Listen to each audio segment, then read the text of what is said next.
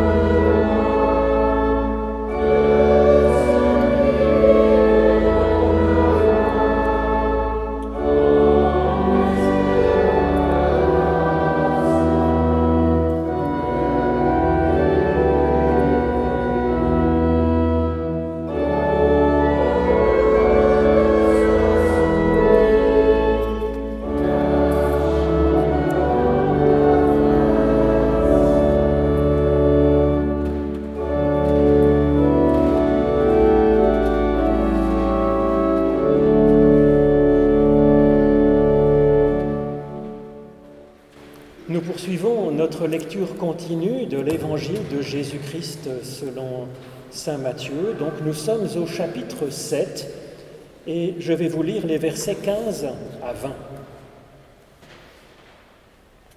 Jésus nous dit, Gardez-vous des prophètes de mensonges. Ils viennent à vous déguisés en moutons, mais au-dedans ce sont des loups voraces.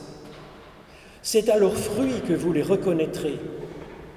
Cueille-t-on des raisins sur les épines ou des figues sur les chardons Tout bon arbre produit de beaux fruits, tandis que l'arbre malade produit de mauvais fruits.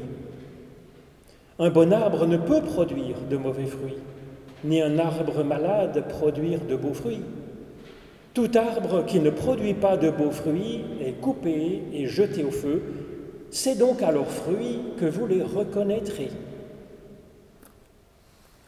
Et puis comme une première méditation, ou plutôt une inspiration qui a nourri, dire, l'éducation, la foi, la culture de Jésus-Christ, je vous propose d'entendre le psaume premier que lui-même cite au début de sa prédication, donc dans l'Évangile selon Matthieu, avec les béatitudes. Alors ce psaume, il est bien connu, il présente une figure du juste et une figure du méchant, et nous sommes bien sûr à la fois les deux, avec ce jugement de Dieu qui nous justifie, dirait Luther, qui garde le meilleur de chacun. Heureuse la personne qui ne marche pas selon le conseil des méchants, qui ne s'arrête pas sur le chemin des pécheurs et qui ne s'assied pas en compagnie des moqueurs, mais qui trouve son plaisir dans la parole de l'Éternel et qui la murmure jour et nuit. Cette personne est comme un arbre planté près d'un cours d'eau qui donne son fruit en son temps. Et son feuillage ne se flétrit pas.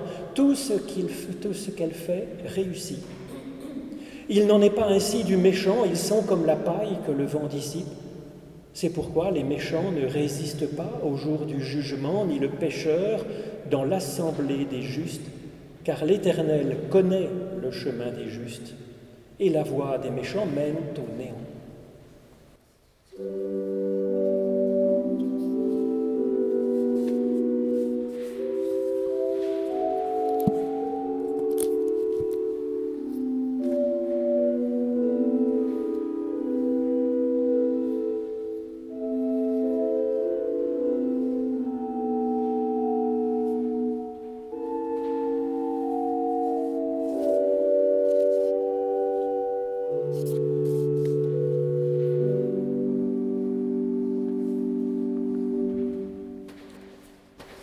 Je trouve d'abord une première bonne nouvelle dans ce texte de l'Évangile.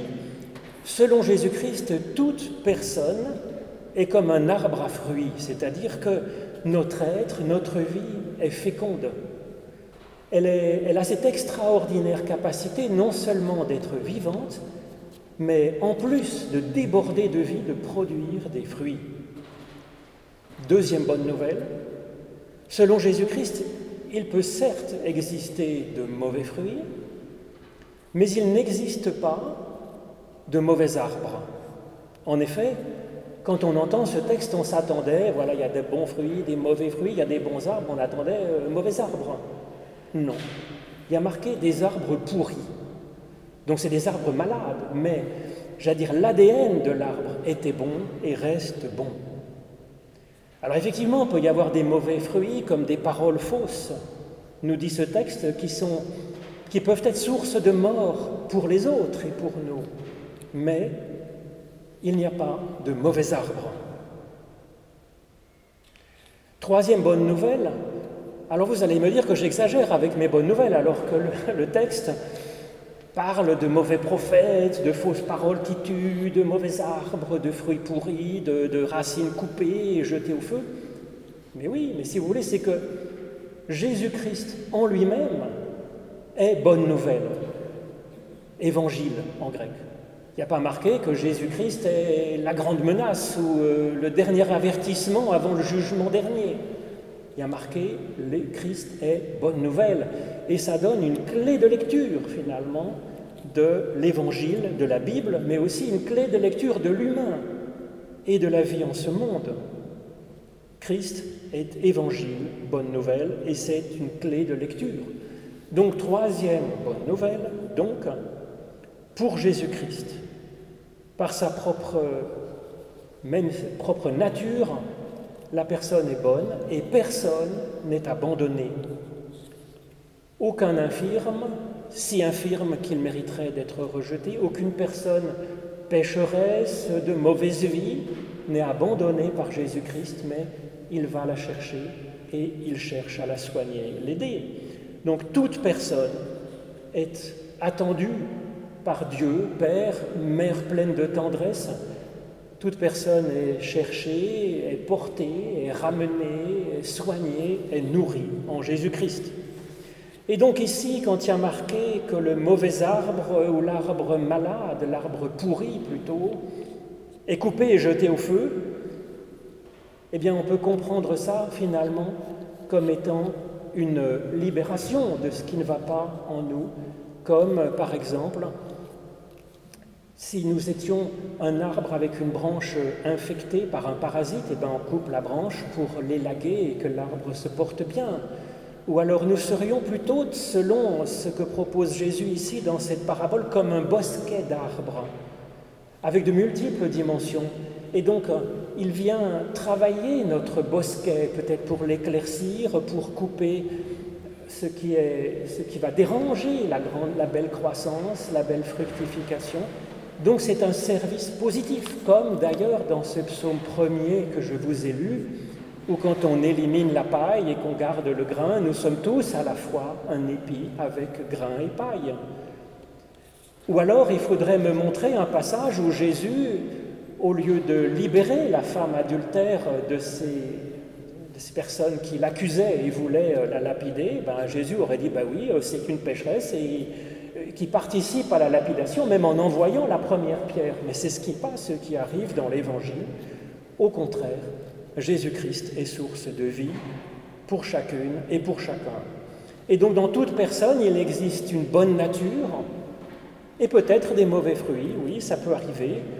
Et donc euh, toute personne est ainsi soignée par Dieu. Et la taille et le feu qui sont question à la fin, c'est pas une torture, c'est pas une condamnation, c'est une purification pour enlever ce qui ne va pas.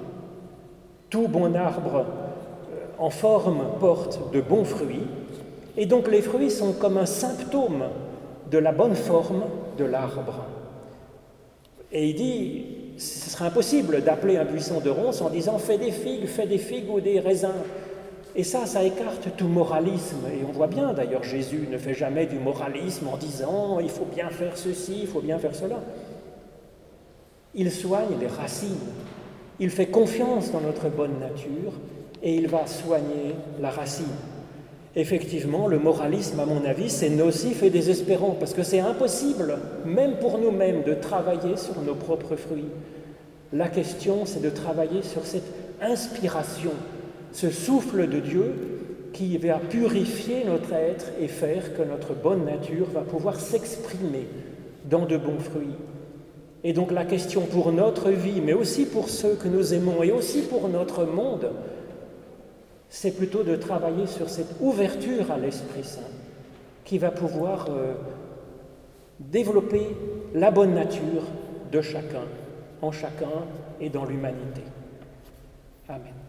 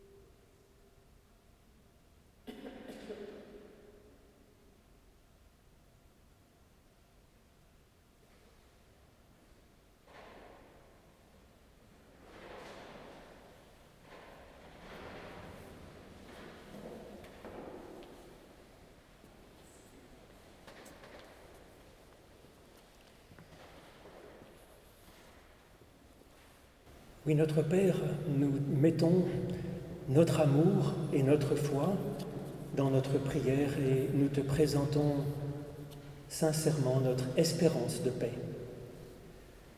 Oui, ô notre Dieu, viens à notre aide. Béni sois-tu, éternel, Créateur du monde et de ses merveilles. Que ta justice et ton amour emplissent l'univers, emplissent les cœurs de chacune et de chacun. Béni sois-tu, éternel, parole vivante, à l'origine de tout ce qu'il y a de beau dans ce monde. Viens à notre aide. Et que ton évangile parvienne à toute personne assoiffée, qu'elle vienne au plus profond de nous, et que ton évangile mette en nous confiance et paix, enthousiasme, et nous permette de former de bons projets. Béni sois-tu, éternel, Esprit de vie, viens à notre aide, et que ton souffle renouvelle la face de la terre, que ton souffle donne soif de réconciliation, de simplicité, de justice et de paix. Béni sois-tu, éternel, espérance de ton peuple, de chacune et de chacun de tes enfants, viens à notre aide. Que les hommes et les femmes, les garçons et les filles trouvent une Église qui soit pour eux une joie, une chance pour leur, vie, pour leur épanouissement, pour leur cheminement.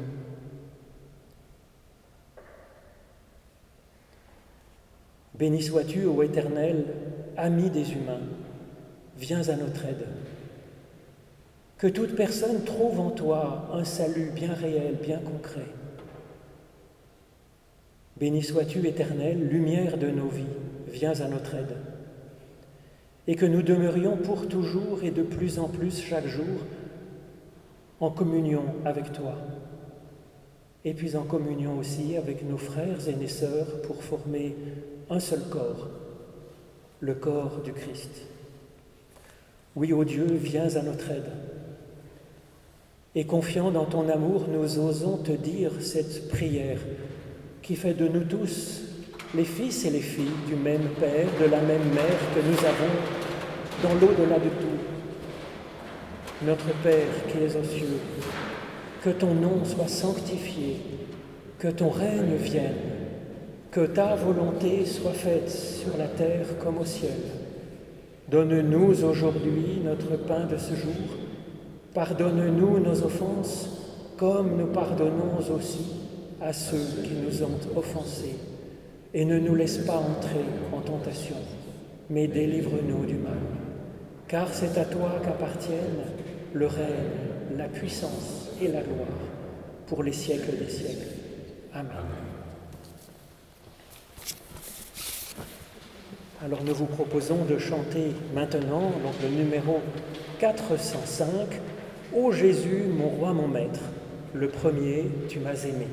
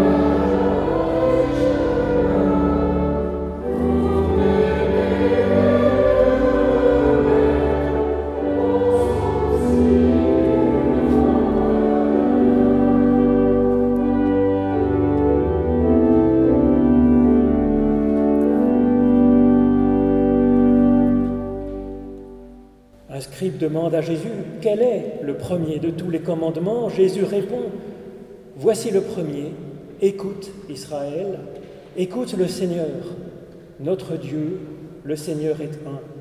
Et tu aimeras le Seigneur ton Dieu de tout ton cœur, de toute ton âme, de toute ta force. Et Jésus ajoute, tu l'aimeras avec intelligence. Et voici le second, tu aimeras ton prochain comme toi-même. Il n'y a pas d'autre commandement plus grand que ces deux-là. Et pour que nous puissions commencer à réaliser ce programme à travers nos actes et notre vie, nous recevons la bénédiction de Dieu. Que l'amour de Dieu le Père, la communion du Saint-Esprit et puis l'amour de Dieu le Fils bien vous garde, vous accompagne et vous donne la paix.